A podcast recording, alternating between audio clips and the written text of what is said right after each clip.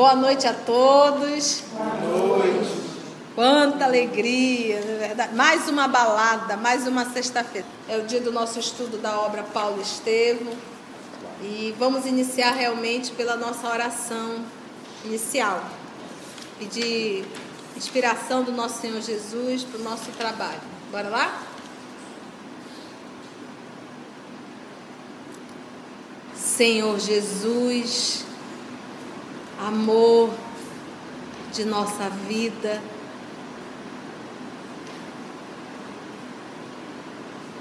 Procurar a tua casa,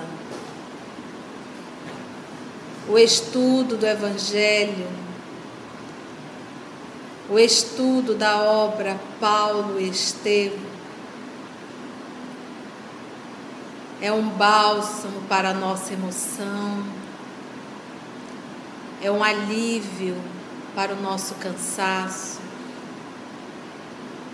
é uma claridade nos momentos de escuridão, é um convite, Senhor Jesus, constantemente à renovação. Estudar é mergulhar um pouco no paraíso aqui na terra encontrar seres que compartilham, que vibram no mesmo ideal de estudo, de renovação, de reflexão.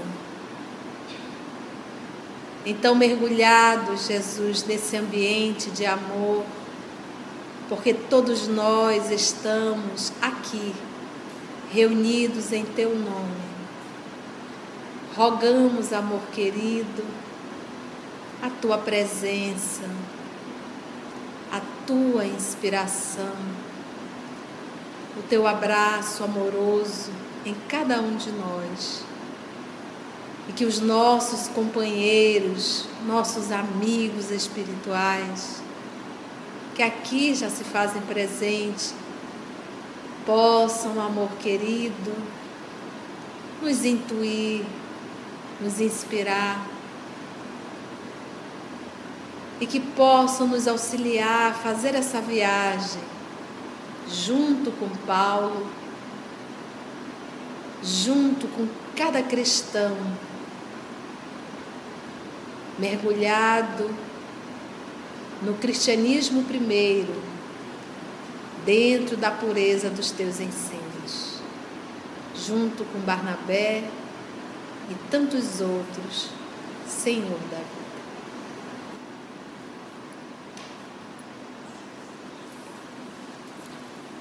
Então, nosso querido irmão Saulo, realizando todo o trabalho dentro da Antioquia de Psídia, Psídia, né? Junto com o nosso irmão Barnabé, foram até a sinagoga, falaram, como sempre, né, realizando um trabalho belíssimo da divulgação. O, aquele a quem ele estava trabalhando na sua loja como tecelão se fascinou porque não conhecia esse lado de Saulo, só conhecia realmente aquele rapaz que se prontificou a fazer o trabalho de tecelão. E quando eles foram até a sinagoga, o chefe dele, vamos dizer assim, acompanhou o oleiro também, que empregou o nosso querido irmão Barnabé, estava presente e se fascinaram com a apresentação de Saulo de Tarso, apresentando nosso Senhor Jesus na condição de um Salvador. Mas muitos se sentiram incomodados. Ele começou, realizou o trabalho, começou o trabalho também das curas. Só que em um determinado momento, nosso irmão Saulo adoeceu. E uma febre, como disse o nosso irmão Emmanuel, ele usou o termo da febre o quê? Maligna. Percebendo, apresentando que aquilo dali era um processo também obsessivo. Mas que a misericórdia divina permitiu. Ele teve todos os cuidados da família ao qual ele estava trabalhando, muito cuidado, muito carinho. E eu pensando em casa, talvez isso tudo o Papai do Céu tenha permitido até para que Paulo pudesse dar uma desacelerada. Pudesse repousar um pouco, apesar da enfermidade, e repensar novamente no caminho que ele iria seguir. Então, quando, como começou a incomodar bastante, o que que os, os, os líderes religiosos fizeram? Ameaçaram ao oleiro e ao. Como é o nome dele, gente? Me ajuda? Eustáquio é quem? É o oleiro. E Ibrahim é o dono da tenda. Ibrahim é o dono da tenda. Obrigada. Então, meio que pressionaram eles para colocar Saulo de Tarso e colocar o nosso querido irmão para sair da cidade, porque caso contrário, eles seriam que presos e torturados. E aí, obviamente, Saulo se viu numa situação que não ia colocar os amigos numa situação difícil, optou em sair da cidade.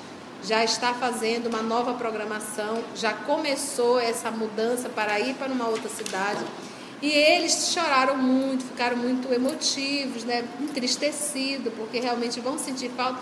Imagina você trabalhar com Paulo, com Barnabé. Você imagina poder sentar-se à mesa e dizer: Barnabé, fala para mim de Jesus. Paulo, fala para mim de Jesus. E uma pessoa dessa vai embora, imagina a saudade, a dor que ficou, vazio. Mas Saulo saiu muito feliz. Por quê? Porque ali ele conseguiu fundar uma igreja. E foi justamente na casa de Ibrahim. Estamos juntos? Vamos participar da próxima viagem agora? Então ele já fundou quantas igrejas? Duas? A primeira foi aonde? Neopafos, exatamente. Com todo o apoio de Sérgio Paulo. E agora, mais uma igreja fundada, a segunda, na casa de Ibrahim.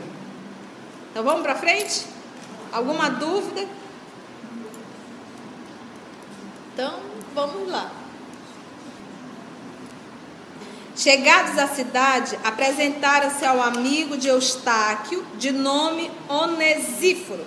Porque o que, que aconteceu? Quando nosso querido irmão saiu da cidadezinha, quem foi que deu uma carta de recomendação? Eustáquio. Eustáquio, foi Eustáquio que deu uma carta de recomendação. Então ali ele já se direcionou e apresentou a Onesífero, adoro esses nomes. Recebidos com generosa hospitalidade no sábado imediato, antes mesmo de fixar-se no trabalho profissional, Paulo foi expor os objetivos de sua passagem pela região.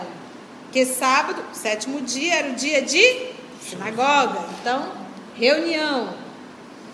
A estreia na sinagoga, pro, sinagoga provocou animada discussão. Meu irmão, meu, meu amigo Paulo chega no sábado, ele nem solta para praticamente a sua bagagem, já vai direto fazer o trabalho do Senhor. Um de nós? Não. Descansar. Cheguei hoje, vou esperar o próximo sábado para ir falar. O que, que é isso? Caminhamos tanto, já fundamos duas igrejas. Não, o que, é? Para que essa pressa toda? Né? Recebidos com generosa hospitalidade. Paulo foi expor os objetivos de sua passagem pela região. A estreia na sinagoga provocou animadas discussões. O elemento político da cidade constituía-se de judeus ricos e instruídos na lei de Moisés. Pensa, dois pontos: dinheiro e a lei de Moisés estudada de uma forma muito que orgulhosa, vaidosa. Contudo, os gentios, que não eram judeus, representavam em grande número então, mais do que judeus, tinha ali os gentios. A classe média, e eles eram a classe média. Os judeus, a classe rica, eles eram a classe média. Estes últimos receberam a palavra de Paulo com profundo interesse. Mas os primeiros, quem eram os primeiros? Desfecharam grande reação logo de início. Houve tumultos. Os orgulhosos filhos de Israel, olha aqui, quem apresenta é o nosso irmão Emmanuel. Os orgulhosos filhos de Israel não podiam tolerar um Salvador que se entregara sem resistência à cruz dos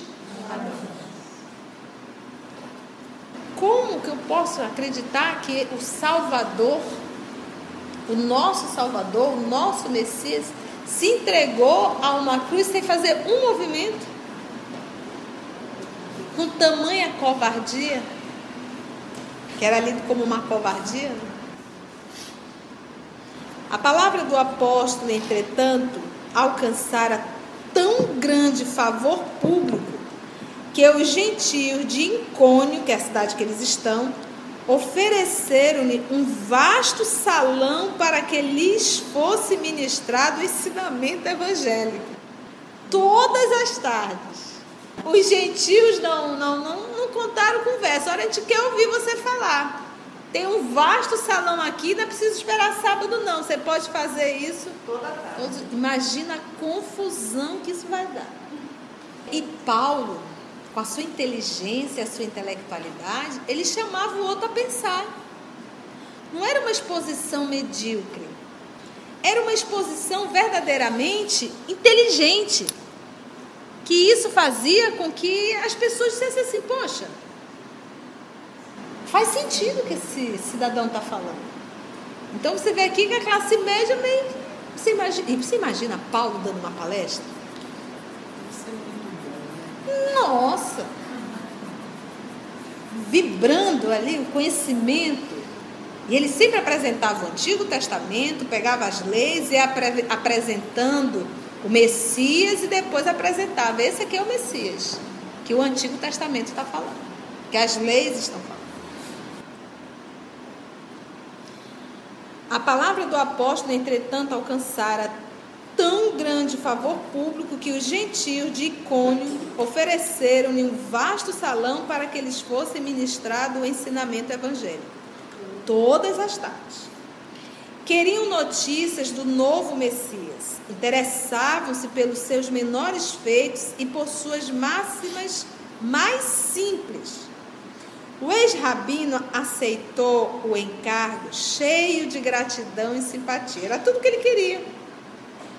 Diariamente, terminada a tarefa comum, o trabalho profissional, compacta multidão de inconienses, né, que é de incônio, né, aglomerava-se, ansiosa por lhe ouvir o verbo que vibrante, palavra viva. Por que o verbo de Saulo vibra? Amor. Porque ele vive. Ele vive. Então as palavras dele não são mortas, são vivas. Não é morno. Quente.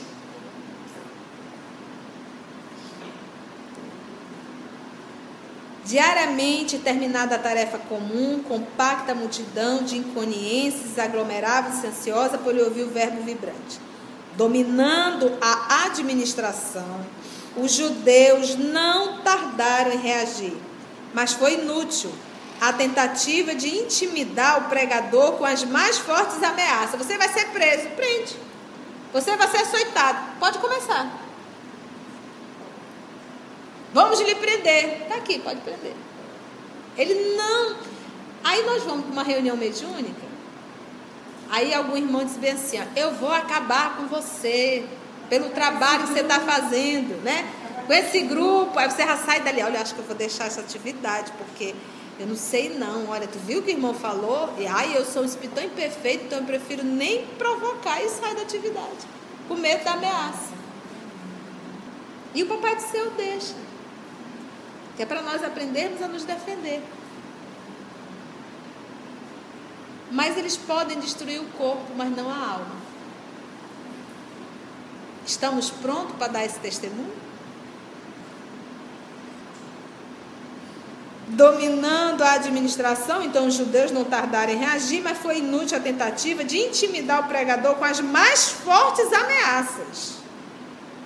Ele continuou pregando, corajoso, desassombradamente, sem medo algum.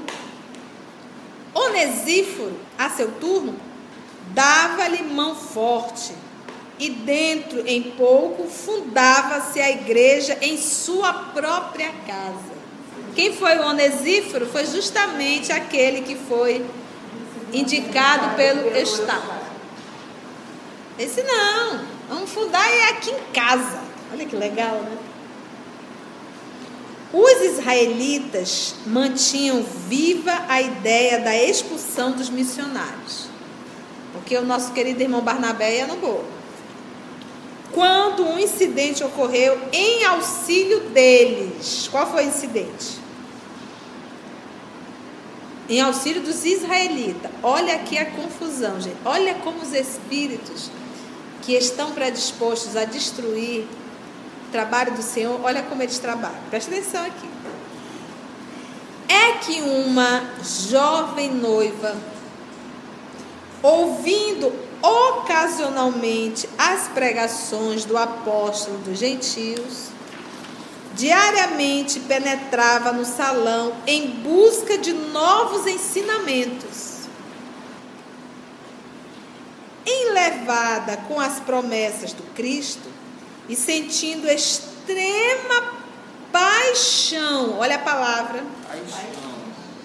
pela figura empolgante do orador. Se apaixonou por Paulo. Se apaixonou por Paulo. Pois é, detalhe, ele já não era um atleta,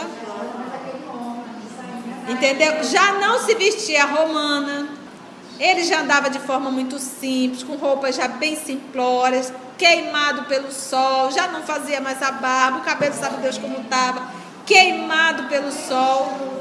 Mas ela se apaixonou pelo verbo empolgante, pela personalidade.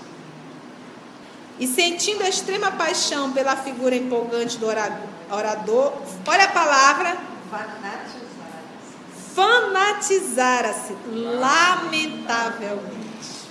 Fanatismo esquecendo os deveres que aprendiam ao noivo. E olha, essa história de noivado e casamento hoje é séria. Você imagina naquela época e dentro da cultura judaica. Esquecendo os deveres que aprendiam ao noivo e a ternura maternal. Olha o nome dela. Tecla. Que assim se chamava não mais atendia aos laços sacrossantos que deveria honrar no ambiente doméstico, de noiva. Abandonou o trabalho diuturno, né? Não deixou de trabalhar, dia não foi mais para a empresa, para esperar o crepúsculo. Ela realmente estava fascinada. Pelo orador. Pelo orador. E ela esperava com ansiedade. Será que ele vem hoje? Será que ele vem hoje? Será que ele vai demorar? A pessoa? Teóclia, sua mãe, olha, o nome dela era Teóclia, ela foi colocou o nome da filha Tecla, olha que bonitinho. E Tamires, o noivo, tadinho. Acompanham o caso com desagradável surpresa. Atribuíam a Paulo semelhante desequilíbrio. A mulher se apaixona e a culpa é de Paulo. O ex-doutor, por sua vez, estranhava a atitude da jovem, que diariamente insinuava-se com perguntas, olhares e gestos bem distintos. Estava fazendo caras e bocas, né? A mulher paquerando o homem, o fofo, né? Certa vez, olha o caos. Certa vez, quando se dispunha a voltar para a casa de Onesíforo, em companhia de Barnabé, a moça lhe pediu uma palavra em particular. Ante suas perguntas atenciosas, Tecla corava, gaguejando. Eu, eu. Dize, filha, murmurou o apóstolo, um tanto preocupado. Deves considerar-te em presença de um pai. Senhor, conseguiu dizer ofegante. E olha como Saulo, muito esperto, se direcionou. Sinta-se na presença de um pai. Entendeu? Já deu um corte, né? Aí conseguiu dizer ofegante.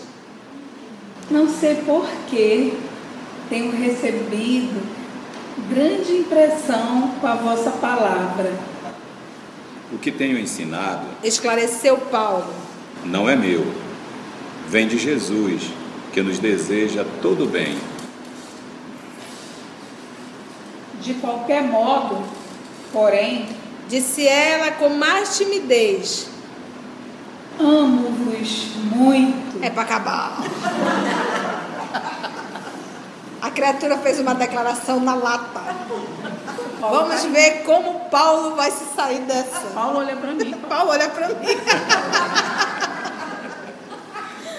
com cara de assustado. Gente, Paulo assustou-se. Não contava com essa declaração. A expressão amo-vos muito não era articulada em tom de fraternidade pura, mas com elaivo, sinal, marca de particularismo que o apóstolo percebeu excessivamente impressionado. Ele ficou, porque nós temos muita dificuldade de ouvir eu te amo. Como você tem muita dificuldade, como você não tem ainda uma maturidade emocional, se de repente alguém olhar para ti e dizer eu te amo, a pessoa vai dizer, pronto, está apaixonado por mim, eu sou um homem casado, por que, que você está dizendo que me ama? E às vezes o eu te amo é eu te amo de irmandade, é carinho, é amor. Mas nem todos, nem todos e nem todas estão preparadas para isso e confunde tudo, né? É impressionante. Mas aqui não era confusão de Saulo, não. Ele ficou calado olhando para ela.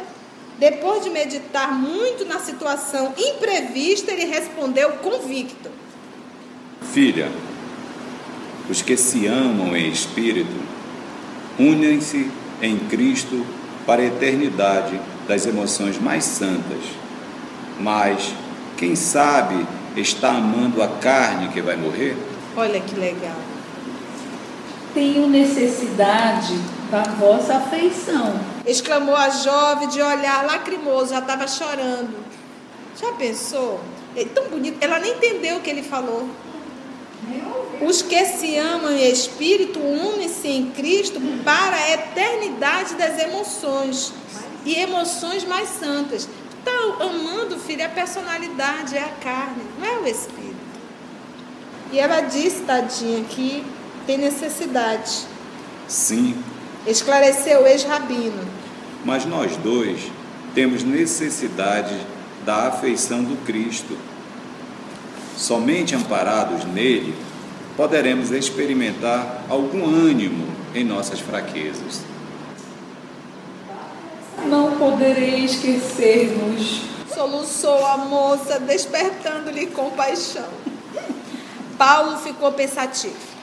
Recordou a mocidade. Lembrou os sonhos que tecera ao lado de Abigail. Num minuto, seu espírito devassou o mundo de suaves e angustiosas reminiscências. E como se voltasse de um misterioso país de sombras, exclamou como se falasse consigo mesmo. Sim, o amor é santo, mas a paixão é venenosa. Olha, Moisés recomendou que amássemos a Deus acima de tudo. E o Mestre acrescentou que nos amássemos uns aos outros em todas as circunstâncias da vida. meus irmãos, se o nosso irmão Paulo não fosse um homem resolvido na área sexual, pronto, já era. Você está entendendo? Ela era uma moça jovem, pelo andar da carruagem, bonita, dizendo para ele que estava apaixonada. Se ele não fosse um homem resolvido, já era. Já é disciplinado, já era o compromisso dele com Cristo. Quantos não caem nessa armadilha? Quantos não caem nessa armadilha? E fixando os olhos, agora muito brilhantes, na jovem que chorava, Saulo exclamou, quase acrimonioso, também chorando. Não te apaixones por um homem feito de lodo e de pecado, e que se destina a morrer. Ela novamente deve ter. Não ter entendido.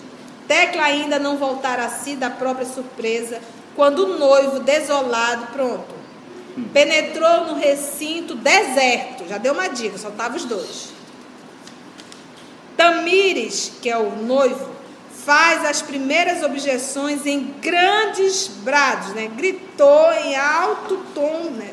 ao passo que o mensageiro da boa nova lhe ouve as reprimendas com grande serenidade. Por que serenidade? Porque ele estava em paz com a própria consciência.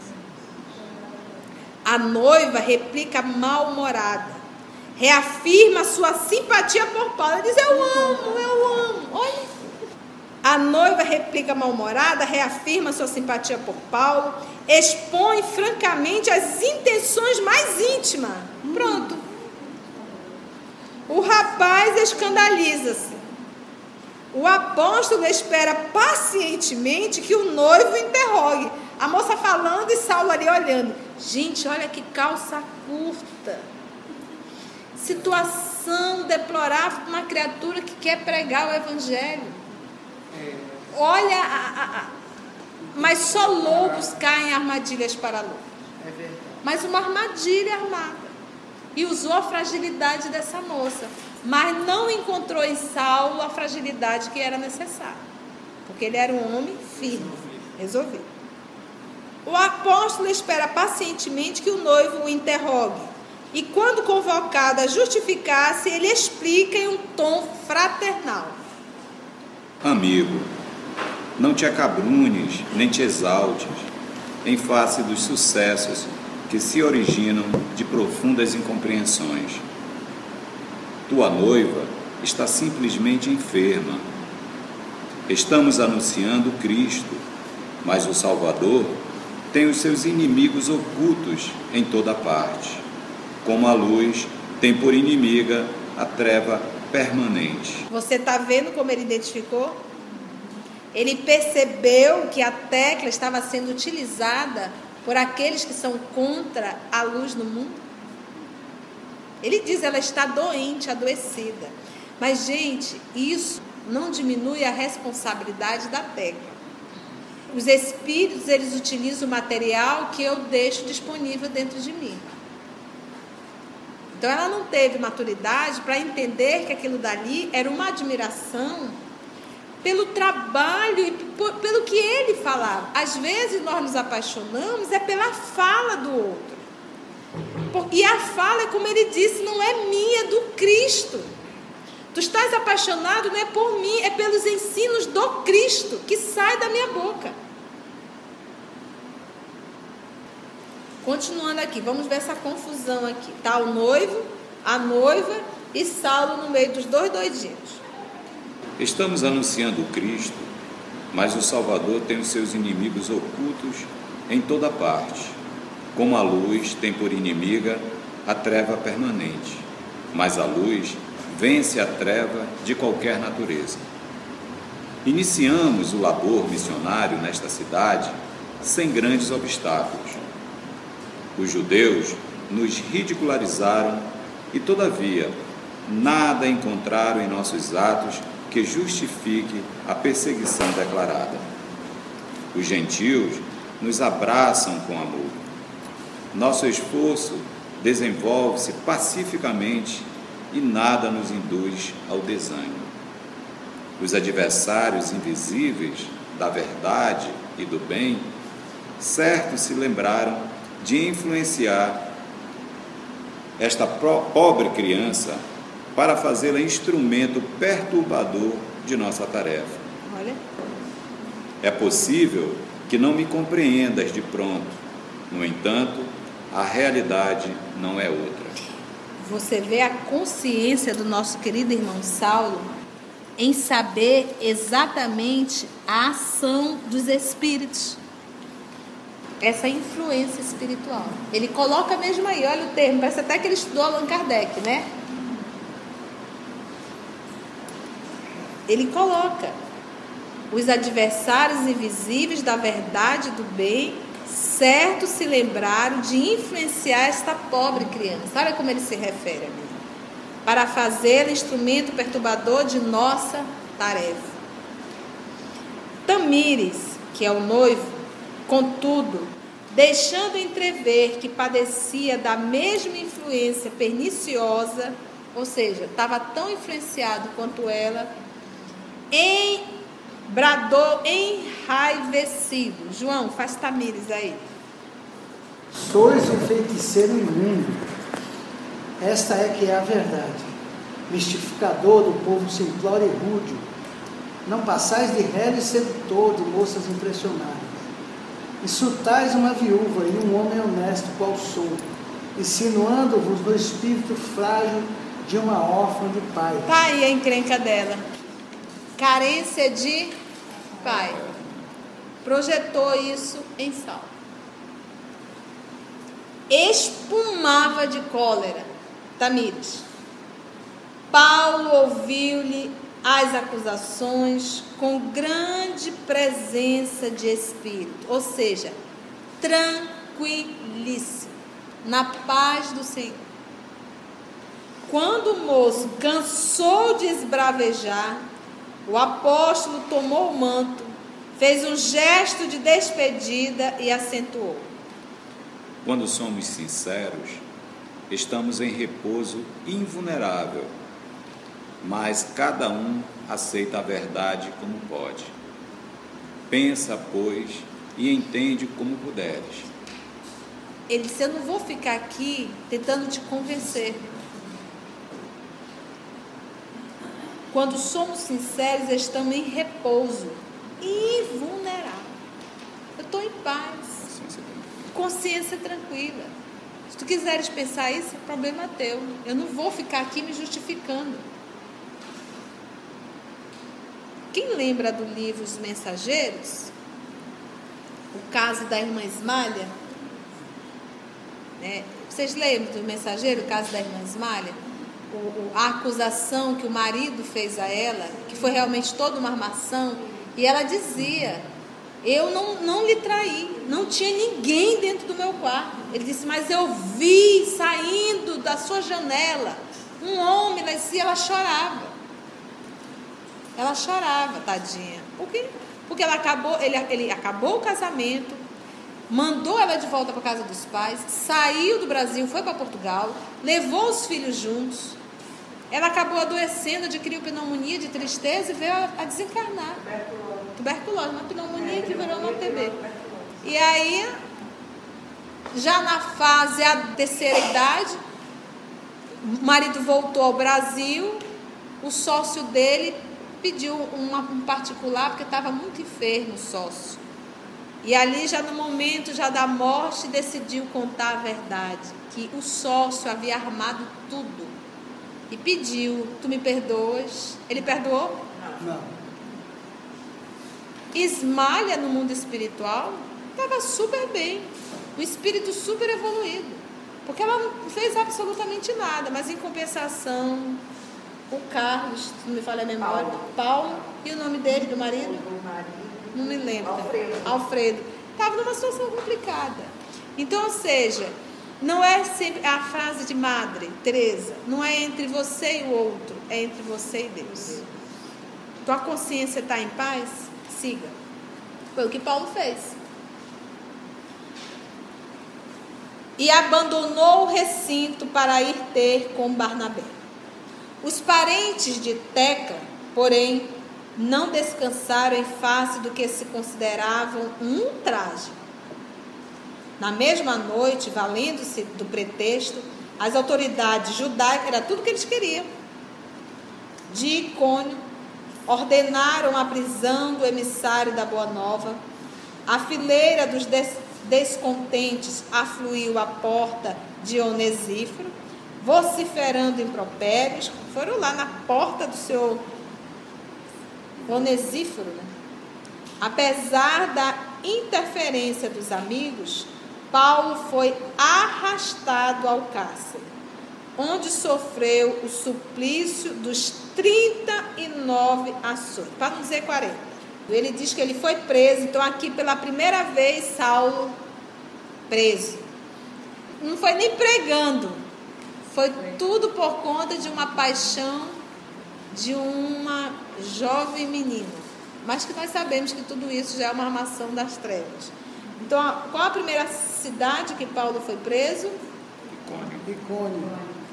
Preso ainda levou 39 ações. Paulo foi arrastado ao cárcere, onde sofreu o suplício dos 39 açoites. Acusado como sedutor e inimigo das tradições da família, ao demais blasfemo e revolucionário. Foi indispensável muita dedicação dos confrades recém-convertido para restituir-lhe a liberdade. Então teve muita gente se dedicando para tentar libertar o nosso querido irmão Saulo. Depois de cinco dias de prisão, pensa, você acabou de levar os 39 açoites, você é jogado no cimento lá, naquela, naquela prisão úmida, alimentação péssima. Depois de cinco dias de prisão, com severos castigos, Barnabé o recebeu exultante de alegria. O caso de Tecla revestira proporções de grande escândalo. Coitado, ele não fez nada e foi é, acusado de estar namorando com técnico. Imagina o escândalo, gente. Mas o apóstolo, na primeira noite de liberdade, reuniu a igreja doméstica, fundada com Onesíforo, e esclareceu a situação para conhecimento de todos. Barnabé considerou impossível ali ficar por mais tempo.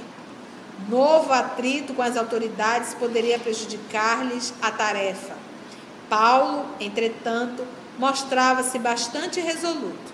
Se preciso, voltaria a pregar o evangelho na via pública, revelando a verdade aos gentios, já que os filhos de Israel se compraziam nos desvios clamorosos. Chamado a opinar, por ele ele não saía não. Tem problema nenhum. Se eu não for dentro da casa do fulano, eu vou na rua. Chamado a opinar, Onesífero ponderou a situação da pobre moça, transformada em objeto da ironia popular. Tecla era noiva e órfã de pai. Tamires havia criado a lenda de que Paulo não passava de poderoso feiticeiro. Se, na qualidade de noiva, ela fosse encontrada novamente junto do apóstolo, mandava a tradição que fosse condenada à fogueira. Só de Só de estar junto, porque aí, né? Ciente da superstição regionais, o ex-rabino não hesitou um minuto. Deixaria Icônio no dia imediato. Não que cedesse diante do inimigo invisível Olha como ele coloca: inimigo invisível. Mas porque a igreja estava fundada e não era justo cooperar no martírio moral de uma criança. Ele percebeu toda a ação maléfica de inimigos invisíveis, entendeu? Não fugiu ao testemunho que ele não era homem para isso, de fugir, mas para proteger a própria menina, A decisão do apóstolo mereceu aprovação geral. Assentaram-se as bases para a continuação do aprendizado evangélico. Onesíforo e os demais irmãos assumiram o compromisso de velar pelas sementes recebidas como dádiva celestial. No curso das conversações, Barnabé estava pensativo. Para onde iriam? Não seria justo pensar na volta? As dificuldades avultavam dia a dia e a saúde de ambos, desde a internação nas margens do Cestro, era muito inconstante.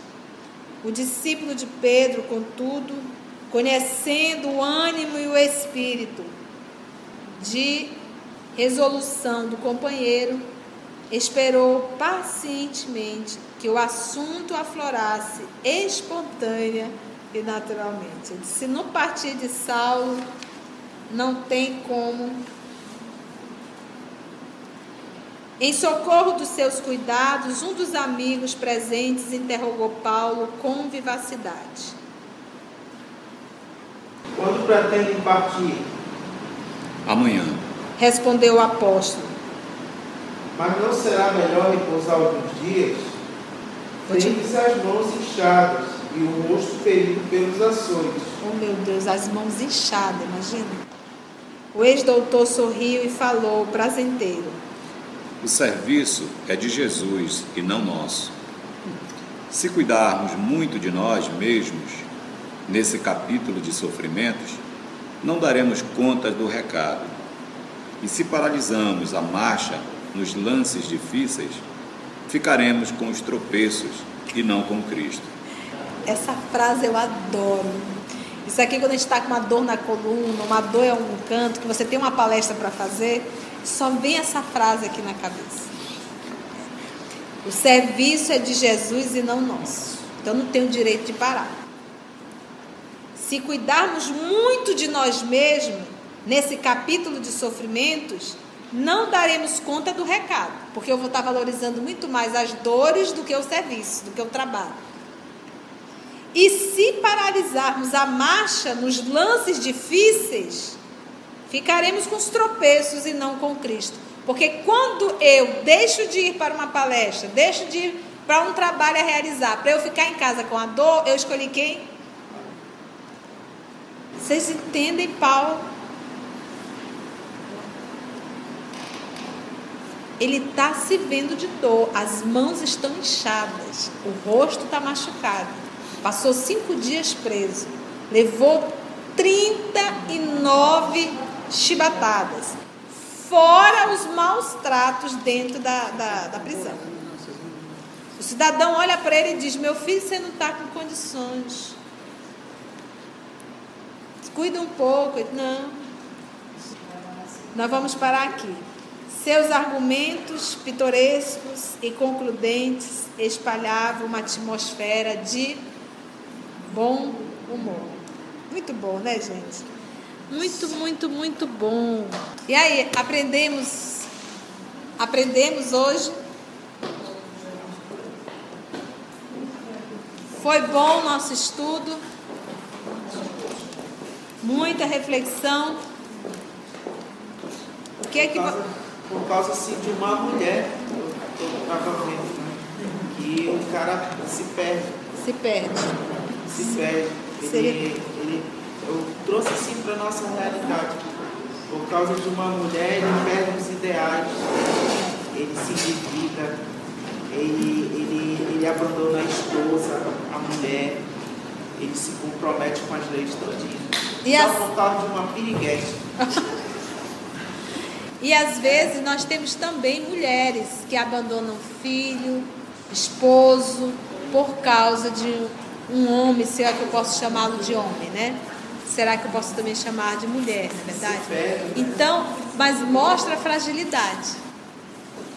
Alguma colocação, meus irmãos? Alguma lição? Aprendizado? Todo mundo bem? Aninha, deu sono, Aninha? Tudo ok, mana? Julinho, Rosiane, as meninas. Eu achei, eu, eu achei interessante que nessas duas igrejas né, que ele fundou, quer dizer, ele, ele cede, ele volta, não por qualquer mal que possa acontecer com ele, mas o mal que vai acontecer a um irmão. É. né? Na segunda casa, né, Ebraim e Eustáquio iam sofrer as retaliações É que eles cederam. Agora a moça, porque era uma consequência natural, ela ia procurar, ela, ele tinha certeza que ela ia o procurar. Então ele prefere ir embora. Né? Como ele diz, a igreja já estava criada, né? então eu não vou prejudicar uma irmã. Então ele se coloca nesse lugar, então ele prefere partir. Achei É interessante verdade, isso. ambos os lugares foi por conta das pessoas. Não por, por ele sofrer qualquer retaliação, ou ele ser preso, ou ele ser, não era ele, mas o outro, né? o cuidado com o outro. Né? Porque é o trabalho do Cristo, está implantado. A partir de quando você continua e traz prejuízo, já deixa de ser. Né? É. Já começa a trazer algum transtorno para, aquele, para aqueles corações, já- o trabalho já começa a deixar de ser do Cristo, aí já começa a ser uma, uma questão perso, pessoal, né? Da personalidade. Eu vou ficar aqui, eles vão ter que me engolir, né? Já não é, É.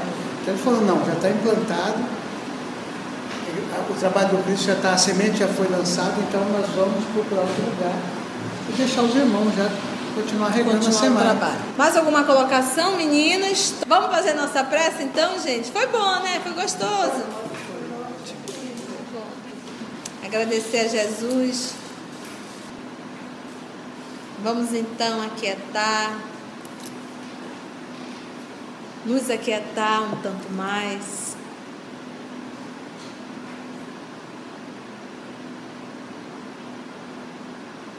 na leitura, Senhor Jesus, ficou muito fácil identificarmos a influência do mal, porque Emmanuel nos apontou várias vezes, mostrando a ação daqueles que ainda se consideram inimigos da causa. Mas no nosso dia a dia, Senhor, nós não temos olhos de ver. E muitas vezes caímos constantemente nas armadilhas, porque ainda somos invigilantes, frágeis e muitas vezes ainda cultivamos o mal dentro do nosso mundo interior.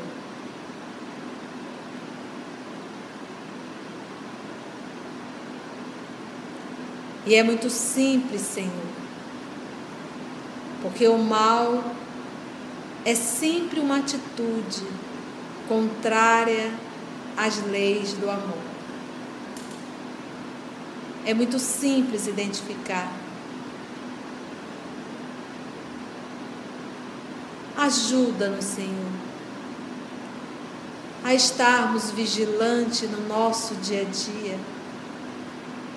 e a combatermos incessantemente o mal que habita no nosso mundo interior.